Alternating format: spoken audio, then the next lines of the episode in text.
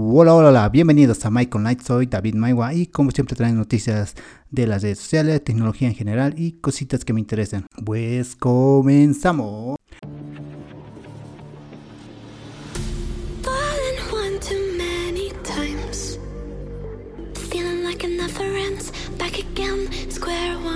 Ahora sí se está hablando constantemente sobre tecnología, sobre las redes sociales, un montón de cosas en los canales de noticias como Opinión, El Deber o diferentes aquí en Bolivia.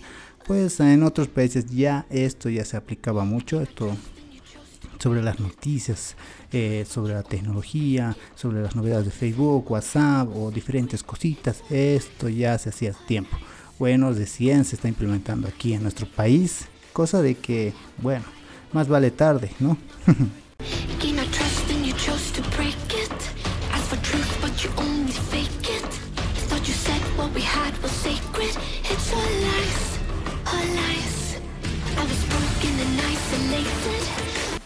Y vamos con la primera noticia, es que continúa la prohibición de TikTok y otras apps de China en la India. La prohibición que pesa sobre TikTok y otras aplicaciones chinas en la India continuará vigente, según lo informó el Ministerio de Electrónica y Tecnología de ese país.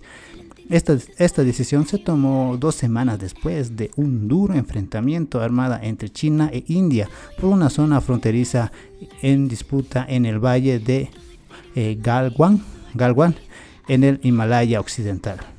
Vaya, vaya que TikTok no solamente está prohibido en Estados Unidos, sino en diferentes otros países. Esto de TikTok está luchando contra todos. Aún así, está en los primeros lugares en descargas, ¿no? No olvidemos eso. Bueno, del año pasado. Este año veremos qué pasa.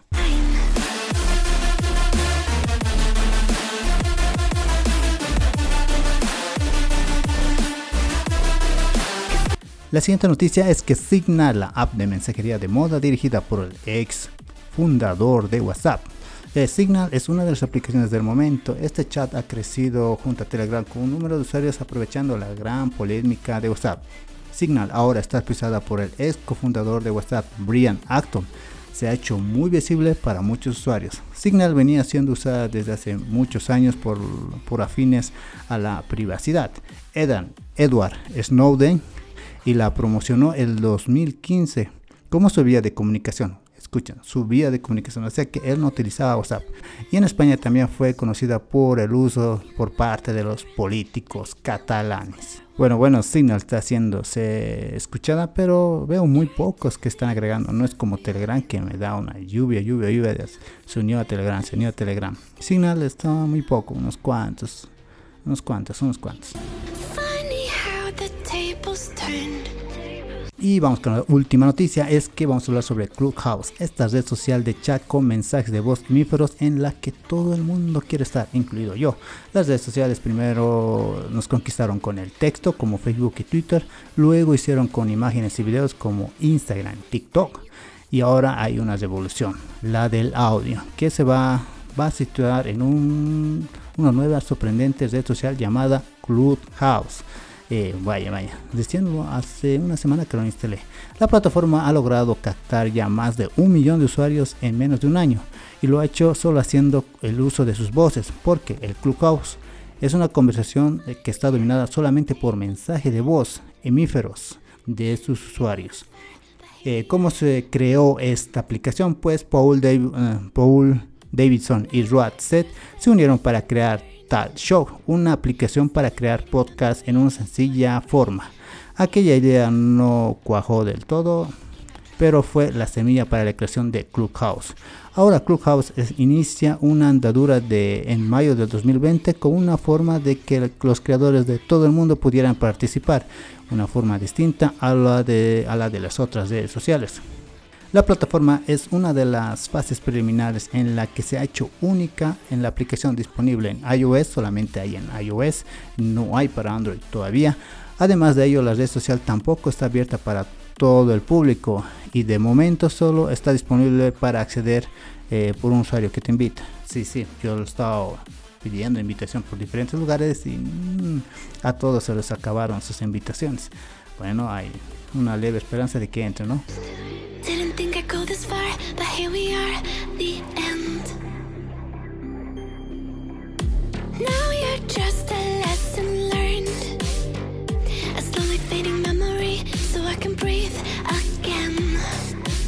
Y vamos con el sector de entretenimiento que vamos a hablar sobre Godzilla vs King Kong, que este tráiler este tráiler es espectacular. No sé si lo viste, pero constantemente se ha compartido en las redes sociales. Se trata del primer gran estreno de la Warner para el 2021. El anuncio de la compañía de todas sus películas para este año se verían simultáneamente en las salas, de, en las salas y en HBO. La película es una especie de secuela entre Con y la Isla Calavera y entre Godzilla, el Rey de los Monstruos, algo por el estilo. Pero yo vi el número uno, el de creo que es la Isla Calavera, que mm, es bien, es bien. Y esto se espera para el 26 de marzo, entre todos sus estrenos previstos de la compañía en 2021.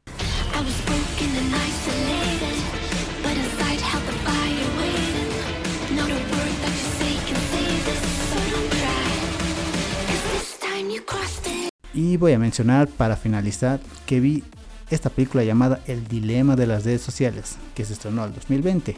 Wow, muy buena película, se las recomiendo, se las recomiendo. No hay suficientes documentales que advierten sobre los peligros del Internet, realmente. Bueno, te voy a comentar que absolutamente todas las voces que hablan del conocimiento profundo de esta película son psicólogos expertos en adicción, ensayistas expertos en desconexión digital y sobre todo ex empleados de Google, de Facebook, Twitter, Instagram, que saben de primera mano cómo funcionan las mecánicas de las redes sociales. Se los recomiendo, se los recomiendo. Muy buena película que este 2020 se estrenó. Lamentablemente recién lo acabo de ver. Pero si tú ya lo viste, menciona con tal vez una crítica por ahí abajo. Y si no lo has visto aún, te voy a dejar el link del tráiler en la descripción.